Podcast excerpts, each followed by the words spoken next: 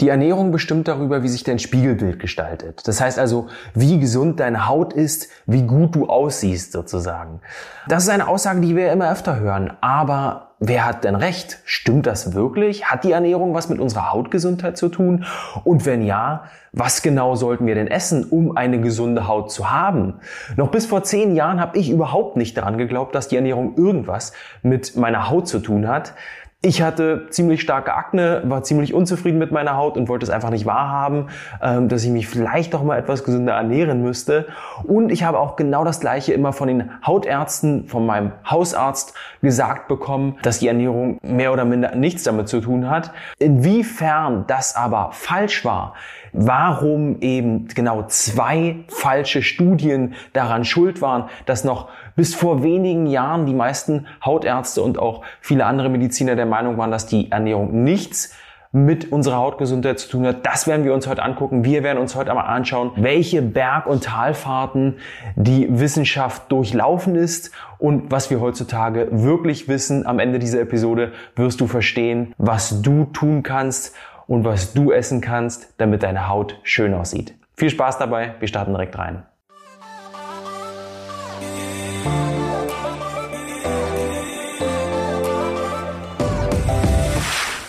Hallo und herzlich willkommen zu dieser Episode. Ich freue mich sehr, dass du ähm, auch heute wieder dabei bist. Ich bin Philipp Domsch, Gründer von Podium und ich war lange Zeit selbst Hautbetroffener.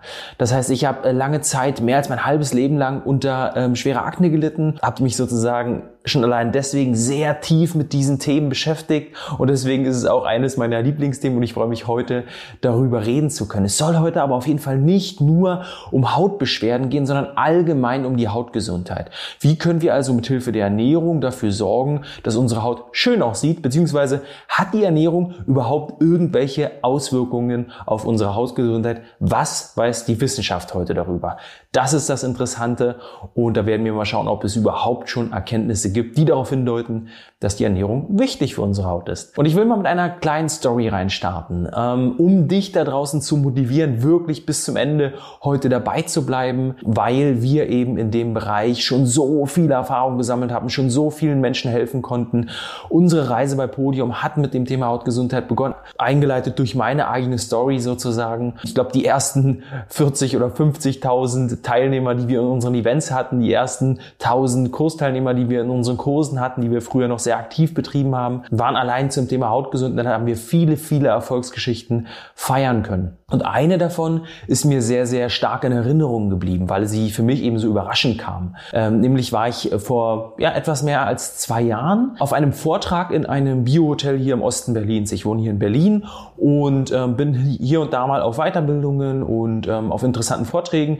Damals ging es um das Thema vegane Ernährung. Das hat jetzt ähm, erstmal erstmal äh, relativ wenig mit Hautgesundheit tun, beziehungsweise ging es in dem Vortrag nicht um vegane Ernährung und Hautgesundheit, sondern einfach nur um vegane Ernährung äh, und wie man das Ganze umsetzen kann aus einem sehr speziellen Blickwinkel. Naja, und auf jeden Fall ähm, habe ich dann so da gesessen und es waren ja vielleicht so 50 Teilnehmer und äh, circa eine Hälfte des Vortrages gucke ich nach links, weil ich angetippt werde und da gibt mir jemand einen Zettel. Und ich denke mir, hm, okay, ein Zettel, will den nach rechts weitergeben, wie früher in der Schule.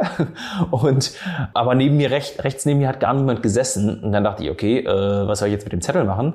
Guck wieder nach links und dann sagt der Herr links zu, neben mir, ja, der Zettel ist für dich. Und ich habe gesagt, okay, äh, und was steht da drin oder was soll ich jetzt damit machen? Sagt er, weiß ich nicht. Hat die Dame ähm, noch äh, vier Reihen neben uns dir gegeben, beziehungsweise soll ich nur weiterreichen? Und dann gucke ich nach links und dann lehnt sich eine Dame nach vorn und guckt an den anderen Leuten vorbei und lächelt mich an und ich denke mir, okay, ähm, wir kennen uns zwar nicht, aber ähm, sieht sympathisch aus. Naja, dann habe ich gedacht, dann lese ich mir das mal durch und habe das auch getan. Da stand so in etwa drin, vielen Dank, lieber Philipp, meine Haut sieht endlich schön aus, ich kann endlich wieder in den Spiegel schauen. Und da habe ich noch nicht geschalten und dachte erstmal, okay, ähm, dann war sie wahrscheinlich bei einem unserer Events dabei. Hm, keine Ahnung. Werden wir mal schauen, habe ich mir gedacht. Ich warte mal bis zur Pause und dann gehe ich mal rüber. Das habe ich dann auch getan, bin in der Pause rübergegangen und dann erzählte mir die Dame, sie hieß Pavlina, dass sie bei einem unserer Events dabei war, dem Hautkongress vor über vier Jahren jetzt mittlerweile. Danach auch bei einem unserer Kurse teilnahm, den es mittlerweile schon gar nicht mehr gibt zum Thema Hautgesundheit und dadurch wirklich ihre Hautgesundheit nach über 30 Jahren, also sie war da, dort mittlerweile ähm, über 40, hatte über 30 Jahre Akne, in dem äh, Moment dann eben die Erwachsenenakne und hat sie nach über 30 Jahren in den Griff bekommen, nachdem sie so gut wie alles schon ausprobiert hatte. Und das fand ich einfach so toll, solche Stories zu hören. Und das Überraschendste für mich war, dass ihr Mann mir dann auch nochmal gedankt hat und gesagt hat, ja Philipp, du musst dir vorstellen, die Pavlina hat mir nicht davon berichtet und irgendwann habe ich gesehen, dass ihre Haut so gut ist, da habe ich sie darauf angesprochen und gesagt, sag mal, was ist mit deiner Haut? Hast du irgendwas gemacht? Hast du vielleicht ein neues Make-up, eine neue Creme? Was ist da passiert? Und ja, dann hat sie ihm eben davon erzählt, dass sie da was ausprobiert und da verschiedene Sachen in unserem Kurs gemacht hat, durch unseren, durch unser Event viel dazugelernt hat und dadurch eben ihre Hautprobleme in den Griff bekommen hat. Und das erzähle ich dir deswegen, weil ich dir eben zeigen will, es ist so viel möglich, egal ob du Hautbeschwerden vielleicht hast, egal welche Hautbeschwerde es ist und vor allem auch wenn du keine Hautbeschwerde hast und nur ein bisschen unzufrieden mit deiner Haut ist, wie wir ja im Grunde fast alle sind. Fast jeder von uns hat ja kleine Dinge, wo, wo man sagt, ja, okay, das wäre schon schön, ähm, wenn ich da noch ein etwas strahlenderes Hautbild vielleicht hätte. Und jetzt werden wir uns mal anschauen, wie denn die Forschung auch auf den Trichter kam, dass die Ernährung wirklich was für unsere Hautgesundheit ja, zutun kann sozusagen und werden uns mal anschauen, warum die Wissenschaft, die Medizin lange Zeit ganz klar der Meinung war, dass die Ernährung eben nichts mit unserer Hautgesundheit zu tun hat. Und diesbezüglich werden wir viel ähm, auf die Arbeiten von Dr. Lauren Cordain eingehen, äh, der eigentlich gar kein Dermatologe ist und nur durch ein ja, wie soll ich sagen, durch einen Zufall sozusagen in dieses Gebiet reingeglitten ist. Er hat, äh, wurde schon ganz oft zitiert in der New York Times, war oft auf dem, auf dem Cover der New York Times, hat über 100 wissenschaftliche Artikel publiziert, viele davon zum Thema Dermatologie, Hautgesundheit und dem Zusammenhang zur Ernährung. Das heißt also, es wird sehr spannend. Ich freue mich auf jeden Fall sehr darauf, ab jetzt sozusagen in diese Berg- und Talfahrt mit dir reinzustarten. Als ich damals zu Hautärzten ging und völliger Verzweiflung sozusagen eine Sache nach der anderen ausprobierte, ob es jetzt Tabletten, Salben oder irgendwelche Tinkturen waren, habe ich natürlich immer nachgefragt und gesagt, ja, kann man denn bei der Ernährung irgendwas machen? Weil auch meine Ma früher immer gesagt hat, ja, aber pass doch mal ein bisschen auf mit deiner Ernährung, vielleicht ein bisschen weniger Pizza, ein bisschen weniger Spaghetti, ein bisschen weniger Kakao, den ich früher so gern getrunken habe. Ich wollte daran nicht glauben und deswegen stellte ich die Frage bei den Hautärzten, weil ich ja davon ausgehe, okay, das müssen ja die Experten sein. Und natürlich waren es die Experten, aber die konnten sich auch nur auf das beziehen, was da so in den Lehrbüchern stand. Da stand eben, ähm, und das zeigt mir auch einige der Hautärzte, dass die Ernährung nichts mit der Hautgesundheit zu tun hat, beziehungsweise bis dahin keine Zusammenhänge zu erkennen waren oder nachgewiesen waren. Und so war es auch für den Dr. Lauren Cordain, der bis Anfang 1990er Jahre der festen Überzeugung war, beziehungsweise überhaupt nicht danach, darüber nachdachte, inwiefern die Ernährung vielleicht was mit unserer Hautgesundheit zu tun hatte bis er Anfang der 1990er Jahre eine Abhandlung von einem Arzt gelesen hatte, der zwischen 1940 und 1970 die Eskimo in abgelegenen Gebieten behandelte. Und jetzt kann man sich fragen, hä, Eskimo? Und der hat die Eskimo behandelt? Was ist das denn? Äh, man muss sich vorstellen, früher haben die Eskimo noch äh, sehr, sehr abgeschieden sozusagen von der Zivilisation gelebt, zumindest große Teile der Eskimos, der Inuit, so heißt ja das Volk. Und damals gab es eben Ärzte, die die Eskimo besuchten und sie behandelten. Und einer von ihnen war der Dr. Otto Schäfer, der viel darüber schrieb, was er dort erlebte und eben, ähm, so schrieb er es, äh, die Eskimos sozusagen begleitete von der Steinzeit bis zum äh, Zeitalter der Raumfahrt, ja, also 1940er Jahre ähm, haben sie wirklich noch sehr traditionell gelebt. Und 1970er Jahre ähm, sind ja dann sozusagen schon, ist ja schon viel im Bereich der Raumfahrt passiert, viel im Bereich der Industrialisierung, viel im Bereich auch der westlichen Ernährung. Und da ist natürlich auch viel in die Lebensstile sozusagen der Eskimo rübergeschwappt. Und er hat da einige sehr, sehr interessante Dinge festgestellt, ähm, die ich dir gerne mal vorlesen will, weil ich das so spannend fand und ich glaube, das macht auch mehr Sinn, wenn ich einfach mal ein kleines Zitat aus einer seiner Abhandlungen vorlese, was er dort erlebt hat und wie er vor allem die Veränderung in der Gesundheit während dieser Jahre bei den Inuit erlebt und dokumentiert hat. Er schrieb 1971, eine andere Krankheit ist mittlerweile weit verbreitet. Eine, die sogar für Laien offensichtlich ist. Akne vulgaris, also die gewöhnliche Akne ist das. Früher war diese Beschwerde bei Eskimos unbekannt, aber bei Teenagern in den Straßen von Inuvik, Frobisher Bay und Cambridge Bay ist sie nun oft wiederzufinden. In den kleineren Zentren ist es weit weniger verbreitet. Alte Nordmänner wie die Missionare, Händler, Fallensteller, Männer der Royal Canadian äh, Mounted Police und andere, die die Eskimos seit vielen Jahren kennen und genau beobachten, äußern sich häufig gegenüber ihren Arztfreunden über die Veränderung der Gesichtszüge der jungen Menschen. Viele Eskimos selbst geben der Schokolade und den Süßigkeiten, die die Jugendlichen wie süchtig konsumieren, die Schuld an ihren Pickeln. Also das ist ähm, eine sehr, sehr interessante Abhandlung und vor allem sehr, sehr anschaulich.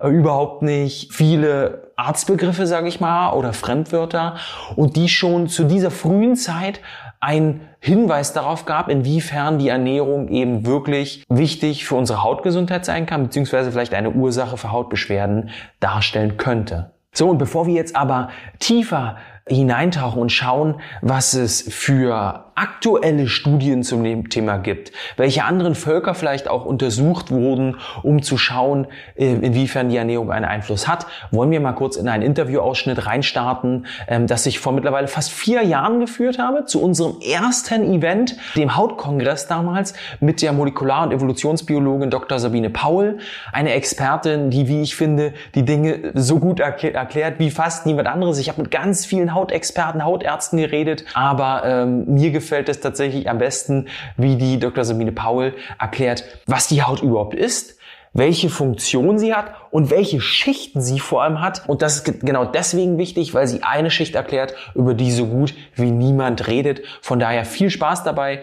Wir hören uns danach wieder und starten dann direkt in die aktuellen Abhandlungen zum Thema Ernährung und Hautgesundheit rein die Haut an sich ist im Grunde die äußerste Schicht, die unseres Innerstes zum Äußeren, zur Umwelt abgrenzt. Insofern eigentlich eine Art Schutzwall. Das ist auch die primäre Funktion, logischerweise. Das heißt, äh, Schutz gegen mechanischen ähm, Druck zum Beispiel oder die Schrammen, die wir uns ähm, auch mal, wenn wir irgendwie beim Spazierengehen an einem Strauch ein paar Dornen holen können. All das äh, fängt die Haut ja weitgehend ab. Nicht alles, manchmal geht's ja auch durch, aber das ist so die primäre Funktion. Sie hat aber noch mehr ganz spannende andere Funktionen. Ich hatte ja das schon mit den Drüsen erwähnt. Das heißt, wir geben auch ähm, ja, Stoffwechselprodukte ab nach außen. Ähm, das können Lockstoffe sein, das können ähm, Duftstoffe sein.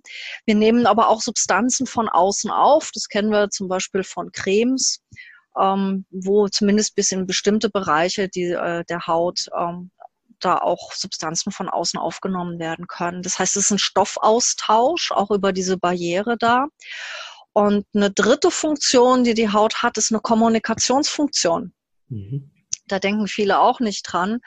Ähm, aber da ist wieder evolutionär wichtig zu schauen, was signalisiert denn Haut oder was ist ähm, attraktiv. Das hat man auch untersucht und festgestellt, dass es gar nicht so einfach ist, eine schöne, gleichmäßige Haut zu haben. Dafür braucht man nämlich ganz, ganz viele Faktoren. Eine gute Nährstoffversorgung zum Beispiel oder ja, Jugendlichkeit in gewisser Weise sieht man, die Alterungsprozesse sieht man natürlich an der Haut ähm, auch ganz schnell. Und von daher sind es ganz wichtige Signale Signale, also wie alt ist jemand, ähm, ja, wie gesund ist auch jemand. Und äh, wir kennen auch andere Kommunikation, das Erröten, wenn uns was peinlich ist, wir vielleicht bei irgendwas erwischt worden sind. Ähm, solche Funktionen hat die Haut eben auch. Mhm. Und ja, zum Aufbau ganz kurz, also äh, unter, wir haben dieses Unterhautfettgewebe, darauf sitzt dann die Lederhaut auf, da sind auch die Blutgefäße drin. Dann haben wir so diese Hauptschicht, die Dermis und äh, dann kommt die, da, da sitzen die Drüsen drin, ja, die Schweißdrüsen und die Haarfollikel äh, aus denen die Haare, die paar restlichen, die wir noch haben, dann rauskommen. Und oben drüber ist dann die Hornhaut, diese Hornschicht. Das sind dann in der obersten Schicht abgestorbene Zellen, die dann auch abgestoßen werden und die eine ganz wichtige Schutzfunktion haben. Und ja, das, was man in den meisten Büchern gar nicht findet, also ich habe es bisher noch nie gelesen, eigentlich gehört noch eine andere Schicht oben drauf. Das sind nämlich die Mikroben. Da sind sie wieder, unsere Bakterien, äh, denn wir haben ja auch eine Hautflora. Bakterien, die ganz wichtig sind zum Erhalt des Säureschutzmantels. Mhm. Und im Grunde muss man die mit dazu rechnen. Die tauchen nur in den normalen ähm, nee. Büchern nirgendwo auf. Ja. Das hört dann immer mit den Hornhautzellen auf, aber da hockt eben noch so eine kleine, unsichtbare, aber extrem wichtige Schicht von Mikroorganismen drauf. Ah, wann, wann kann die Barriere sozusagen undicht werden oder durchbrochen oder ähm, ja, nicht mehr ihrer Funktion nachkommen? Ja, das können natürlich unterschiedliche ähm, Dinge sein. Das eine hatte ich schon erwähnt, man kann sich natürlich die Haut aufreißen, ja, indem man mhm. reinschneidet oder sich an so einem Dorn ähm, die Haut mal auffetzt oder Blasen, die man sich läuft. Also es gibt diese, in der Regel sind es dann mechanische durch Reibung oder durch äh, Schneiden, Reißen. Mhm. Ähm, klar, wenn man sich im Finger schneidet, dann ist das auch ganz schnell passiert. Ähm, es kann über ja die Veränderung eben dieser Hautflora passieren, weil sich damit äh, so dieses Mikromilieu, äh, was den pH-Wert angeht, verändert. Das heißt zum Beispiel durch äh, Seifen, durch Kosmetik, ähm, durch Duschlotionen, Cremes, was auch immer, nehmen wir da natürlich auch Einfluss drauf. Hm. Ähm, und damit kann diese Barrierefunktion auch mal geschwächt werden oder sogar äh, quasi einreißen. Ne, wir können natürlich auch ähm, eine übermäßige Produktion zum Beispiel von, von Talg haben, so dass irgendwelche äh, Talgdrüsen ver verstopfen. Damit ist dann dieser Austausch auch nicht mehr so gut möglich. Dann funktioniert diese Barriere auch nicht mehr, also so von innen nach außen. Also es gibt da vielfältige Einflussfaktoren, die ähm, das stören können. Und da hast du ähm, direkt schon eine weitere Sache gelernt, über die auch in der Medizin erst seit kurzem gesprochen wird, nämlich diese vierte Ebene, unser Hautmikrobiom. Das Darmmikrobiom ist ja in aller Munde, aber über das Hautmikrobiom redet eigentlich fast niemand. Nur in der Wissenschaft gibt es heute eben einige wenige Experten, die darüber berichten und die das natürlich auch in ihre Untersuchungen mit einbeziehen. Aber ich kann zum Beispiel auch sagen, noch vor zehn Jahren hat darüber niemand geredet und das war eigentlich auch nicht im Bewusstsein der Medizin äh, vorhanden. Jetzt wollen wir mal darauf eingehen, wie es dazu kommen konnte, dass wir so lange davon ausgegangen sind, dass die Ernährung nichts mit unserer Hautgesundheit zu tun hat. Wichtig zu wissen ist vielleicht noch, dass der Dr. Lauren Cordain, du hast es jetzt vielleicht schon mitbekommen, vor allem sich immer auf das Thema Akne bezieht. Das heißt also Pickel im Gesicht, ja, einfach formuliert die Akne vulgaris, das heißt also die gewöhnliche Akne. Und ähm, das macht er deswegen, weil es natürlich wichtig ist, sich wissenschaftlich auf eine bestimmte Hautbeschwerde zu beziehen, aber auch aus zwei anderen Gründen, nämlich weil die Akne, Pickel die Hautbeschwerde sind, die die meisten Menschen auf der Welt betrifft und wir ausgehend von der Akne auch viele Ableitungen auf andere Hautbeschwerden machen können, weil diese eben viele gemeinsame Nenner sozusagen gerade im Bereich der Ernährung auch mit anderen Hautbeschwerden wie der Akne rosacea oder der Neurodermitis oder der Schuppenflechte oder eben einfach nur normaler unreine Haut hat. Und bei den sozusagen bei der Sache, warum es lange Zeit so war, dass wir nicht in der Medizin nicht davon ausgegangen sind, dass die Ernährung eine einen Einfluss auf unsere Hautgesundheit hat. Das lag eben daran, dass wir uns immer auf zwei sehr, sehr alte Studien bezogen haben,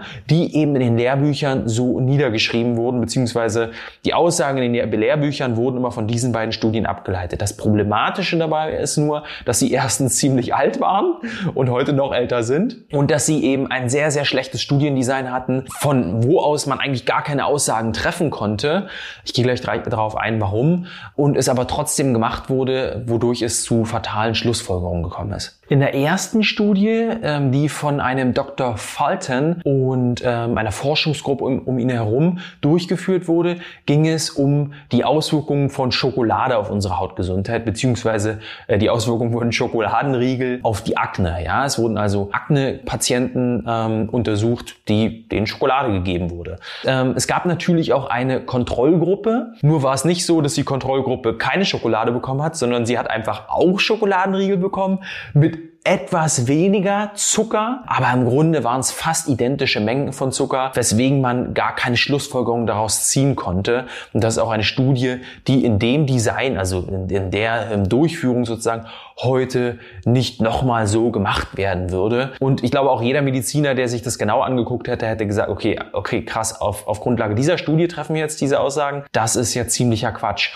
Und dann gibt es noch eine weitere Studie, die schon 2005, als ähm, der Dr. Lauren Cordain zum Beispiel eine sehr äh, interessante Abhandlung zum Thema Hautgesundheit geschrieben hat, schon damals 34 Jahre alt war und er ähm, berichtet äh, über diese Studie sozusagen und schreibt, dass äh, wenn die von Falten und Kollegen ähm, schon schlecht war, dann war die von dem Dr. Andersen, äh, der hat die zweite Studie durchgeführt, ein kompletter Joke, weil dort eben auch die Ernährung auf die Akne untersucht wurde und Patienten sozusagen einer bestimmten Ernährung ausgesetzt wurden, aber überhaupt nicht verglichen wurde oder überhaupt nicht festgestellt wurde, festgehalten wurde, wie die Ernährung im eigentlichen Leben ist und es gab keine Placebo-Gruppe, es wurde nicht statistisch analysiert und es wurde in der Studie auch nicht festgehalten, wie viele Akne-Läsionen die Leute eigentlich am Ende hatten. Das heißt, es war eine relativ qualitative Auswertung, die heutzutage wissenschaftlich auch gar keine Relevanz mehr hätte. Und auch hier, wenn sich das ein Mediziner angeguckt hätte, hätte er auch, er sie dann auch gesagt, okay, auch hier die Studie, auf Grundlage dieser Studie können wir eigentlich gar keine Schlussfolgerung treffen. Das sind aber die beiden Studien gewesen, die eben immer wieder in den Lehrbüchern zitiert wurden, auf Grundlage dessen gesagt wurde, okay, die Ernährung hat keine Auswirkungen auf unsere Hautgesundheit. Und was ich so spannend finde, ist, dass der Dr. Lauren Cordain in seinen Abhandlungen immer mal wieder darauf eingeht, was wir eigentlich schon vor vielen, vielen Jahren, mittlerweile vor fast 100 Jahren gewusst haben, beziehungsweise welche Ursachen damals schon vermutet wurden, wo die Wissenschaft im Grunde noch gar nicht existiert hat. Und er sagt eben, dass es schon damals Menschen gab, Ärzte gab, die sehr, sehr genau wussten, was oder welche Umweltfaktoren zu Hautproblemen führen können, auch wenn sie nicht genau erklären konnten, wie die biochemischen, hormonellen und molekularen Zusammenhänge sind, sie nicht detailliert sozusagen das Ganze beschreiben konnten. Aber dennoch war es auch Ärzten in den 20er, 30er Jahren schon total möglich, zu beschreiben, welche oder, oder Hypothesen dahingehend aufzustellen, welche Ursachen es im Bereich der Ernährung für Hautbeschwerden gibt, weil man damals sich auch noch viel mehr Zeit für die Patienten nehmen konnte. Also damals war es zum Beispiel total normal, dass ein Arzt sich mindestens eine Stunde pro Patient nimmt, tief in eine Anamnese, also ein, ein Gespräch reintaucht, um zu schauen, okay, wie ist denn der Lebensstil? Wie ist denn die Ernährung? Wie sind denn die Umfeldfaktoren bei dem jeweiligen Patienten? Und ähm, die Ärzte hatten dann halt wirklich Tausende dieser Patienten, haben ja den ganzen Tag nichts anderes gemacht, außer Leute zu behandeln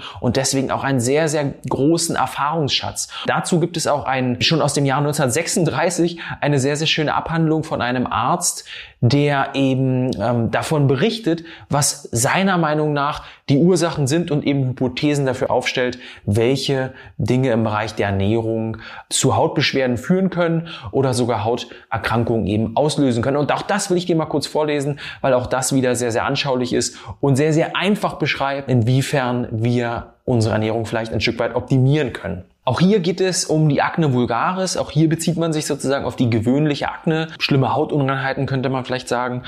Und dort wird geschrieben, die innere Behandlung von Akne muss von den Symptomen jedes einzelnen Patienten abhängen. In Bezug auf die Ernährung ist es normalerweise wichtig, die Mengen an Kohlenhydraten und Fett sowie Süßigkeiten, Kuchen, Gebäck, Pudding, Marmelade, Schweinefett und Schokolade zu begrenzen. Man sollte viel frisches Obst und grünes Gemüse sowie mageres Fleisch, Fisch und Geflügel zu sich nehmen. Das hat also ein Arzt schon 1936 im Taylor's Magazine of Medicine veröffentlicht. Auch hier wieder schon schön mit dem Zaunfall sozusagen gewunken und richtige Hypothesen aufgestellt.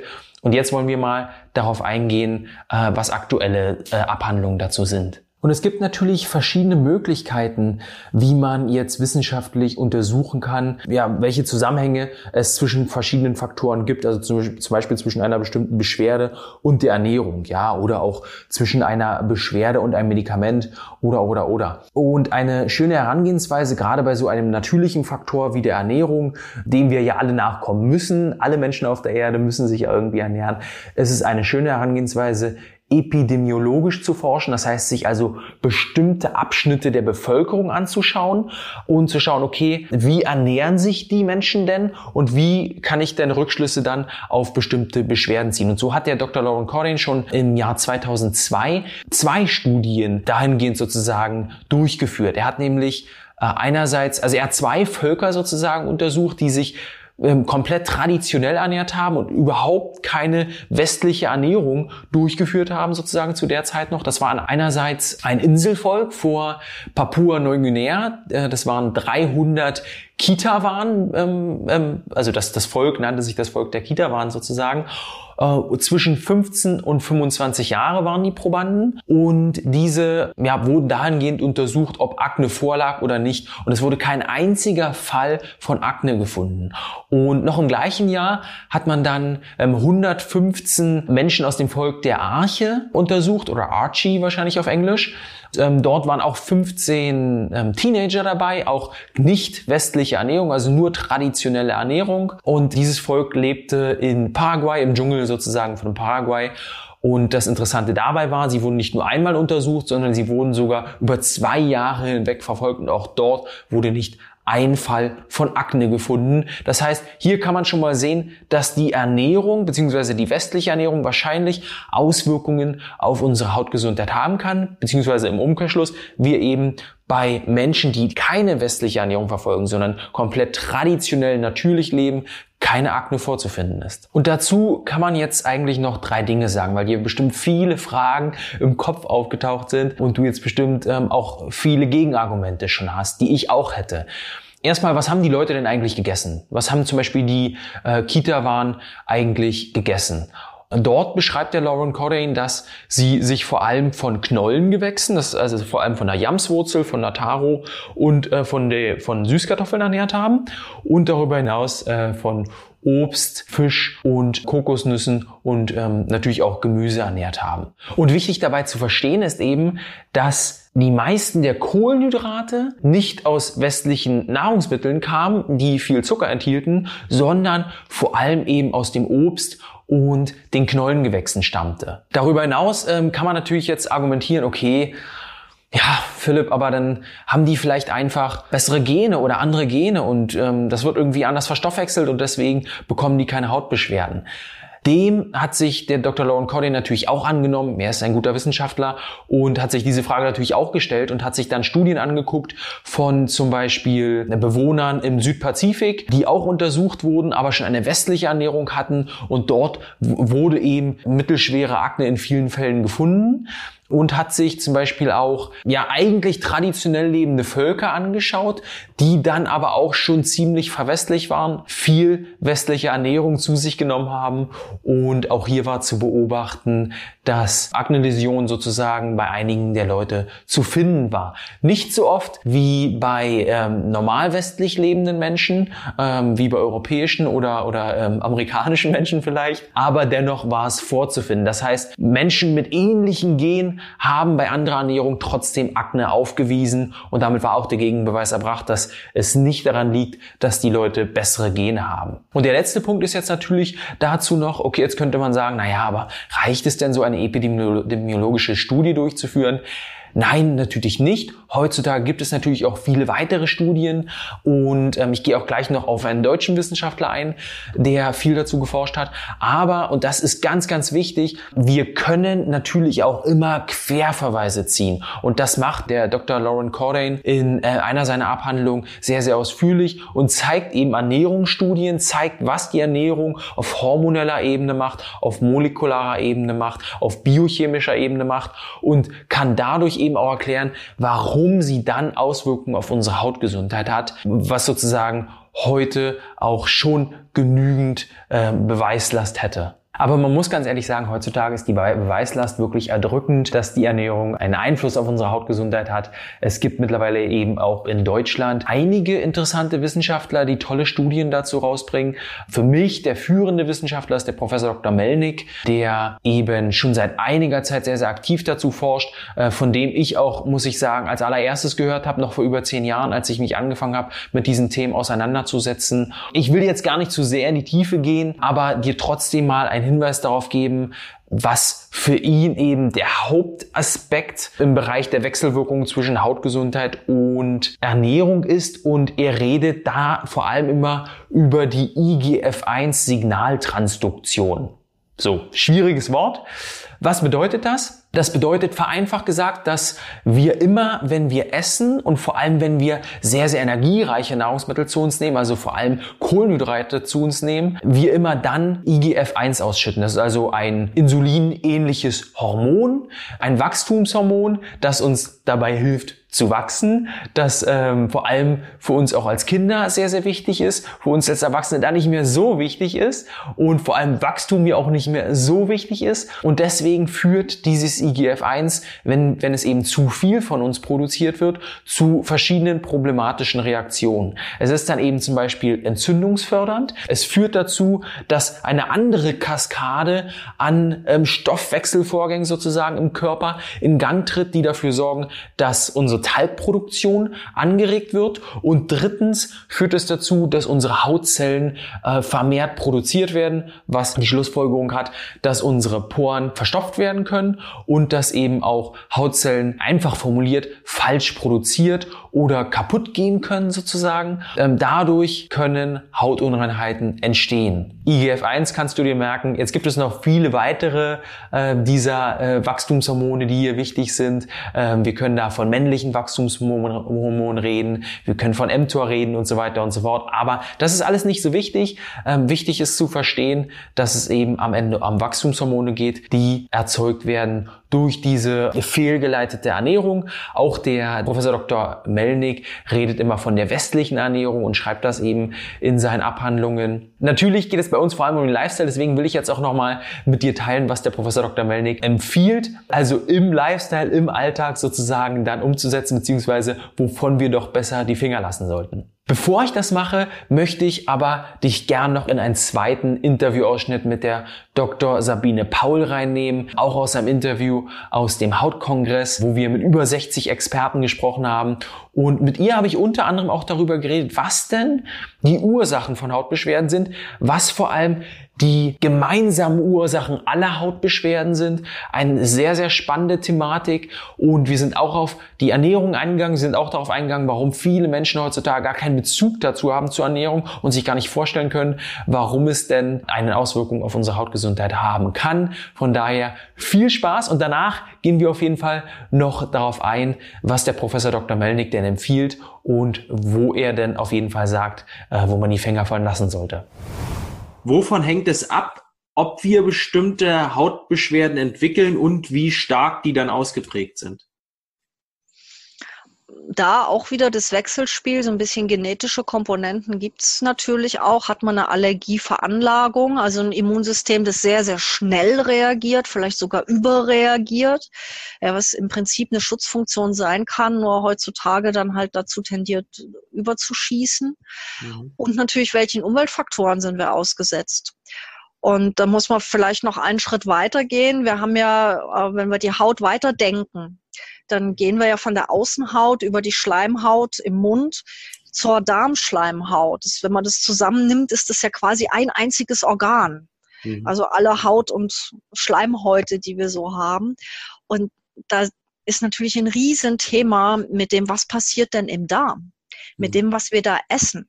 Und jetzt mal nur so ein Beispiel. Ähm, so viele leckere Dinge mit weißem Zuckerguss zum Beispiel, sind mit ähm, Titandioxid versetzt, weil das so richtig schön strahlend weiß macht. Und jetzt hat man herausgefunden, dass dieses Titandioxid so vermahlen, wie das ist, Nanopartikel hat, die unsere Darmschleimhaut ähm, und die Darmflora ziemlich kaputt machen können. Und dass wir äh, mit solchen Dingen anfangen, eher unsere einen Teil unserer Haut tatsächlich zu zerstören. Und es hat Auswirkungen. Ja, da gehen Entzündungsreaktionen los und das macht sich letztlich auch auf der Außenhaut dann bemerkbar. Und das sind Dinge, die wissen viele Menschen nicht. Die bringen das nicht miteinander in Verbindung. Die denken höchstens noch, naja, ähm, ich reagiere allergisch auf irgendwas und deshalb habe ich vielleicht irgendwie so ein Flash oder einen Ausschlag auf der Haut.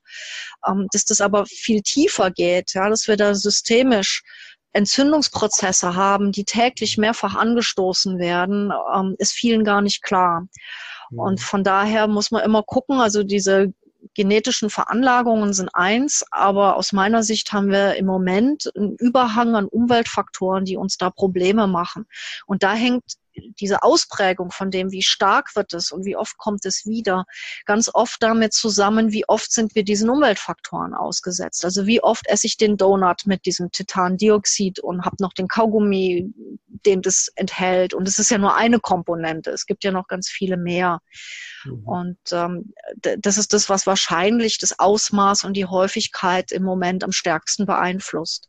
Mich würde interessieren, ob es aus ihrer, ihrer Sicht gemeinsame Ursachen für im Grunde alle Hautbeschwerden gibt. Also ob man so sagen kann, mit einer gewissen Wahrscheinlichkeit oder mit einer hohen Wahrscheinlichkeit sind, spielen die und die Faktoren schon eine sehr große Rolle, wenn es um Hautbeschwerden geht.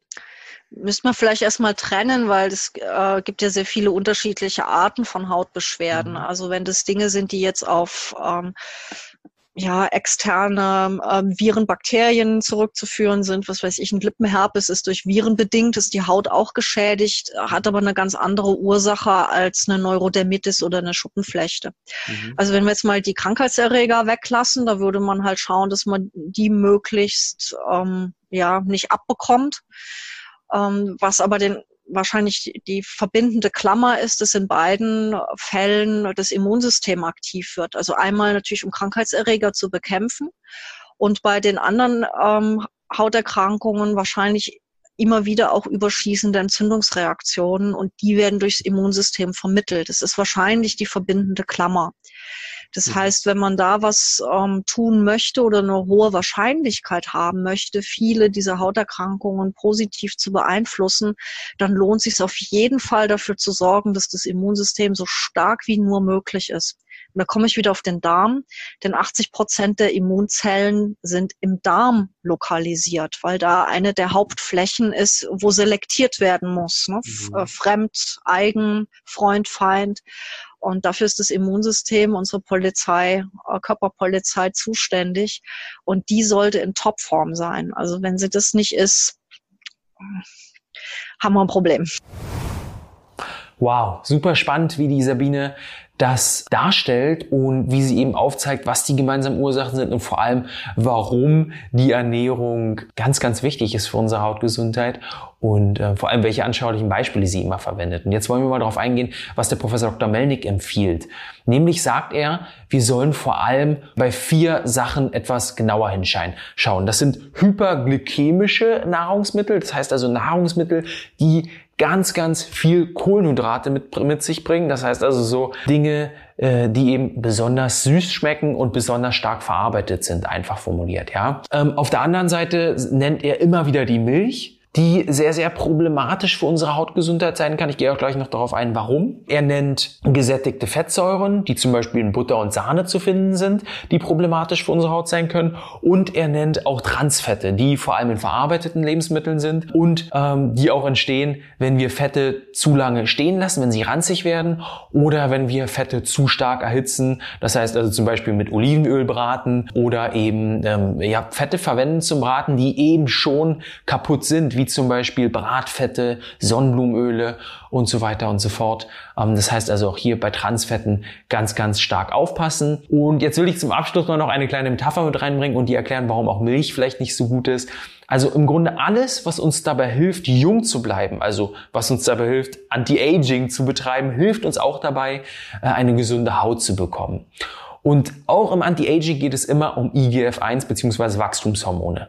Weil wenn unsere Haut immer weiter wächst und wenn wir auch wenn wir ausgewachsen sind, trotzdem ständig daran arbeiten, weiter zu wachsen, dann sehen wir mit der Zeit auch immer älter aus, weil unser Körper natürlich altert. Und hier spielt vor allem das Hautzellwachstum eine Rolle. Denn wenn die Haut immer weiter wächst und die sozusagen die Hautzellbildung zu überschießend ist, dann bekommen wir Falten, dann ähm, ist die Haut nicht mehr so glatt, wie wir sie uns wünschen und dann können eben auch Hautbeschwerden entstehen.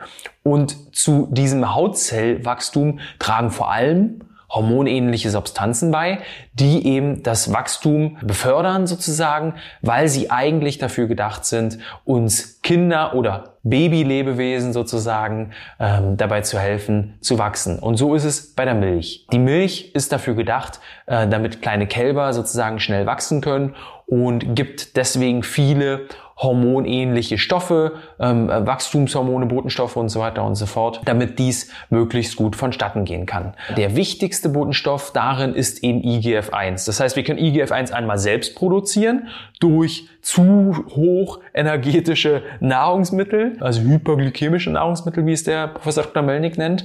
Oder wir können einfach Milch trinken und sie dann sozusagen von außen zuführen, diese Botenstoffe. Beides ist nicht gut. Beides führt dazu, dass wir eben nicht jung bleiben, nicht jung aussehen und beides kann auch dazu führen, dass unsere Hautgesundheit nicht dem entspricht, wie wir es uns eigentlich wünschen würden. Und da sind wir auch schon am Ende dieser Episode angelangt. Ich hoffe, du konntest heute wieder einiges mitnehmen.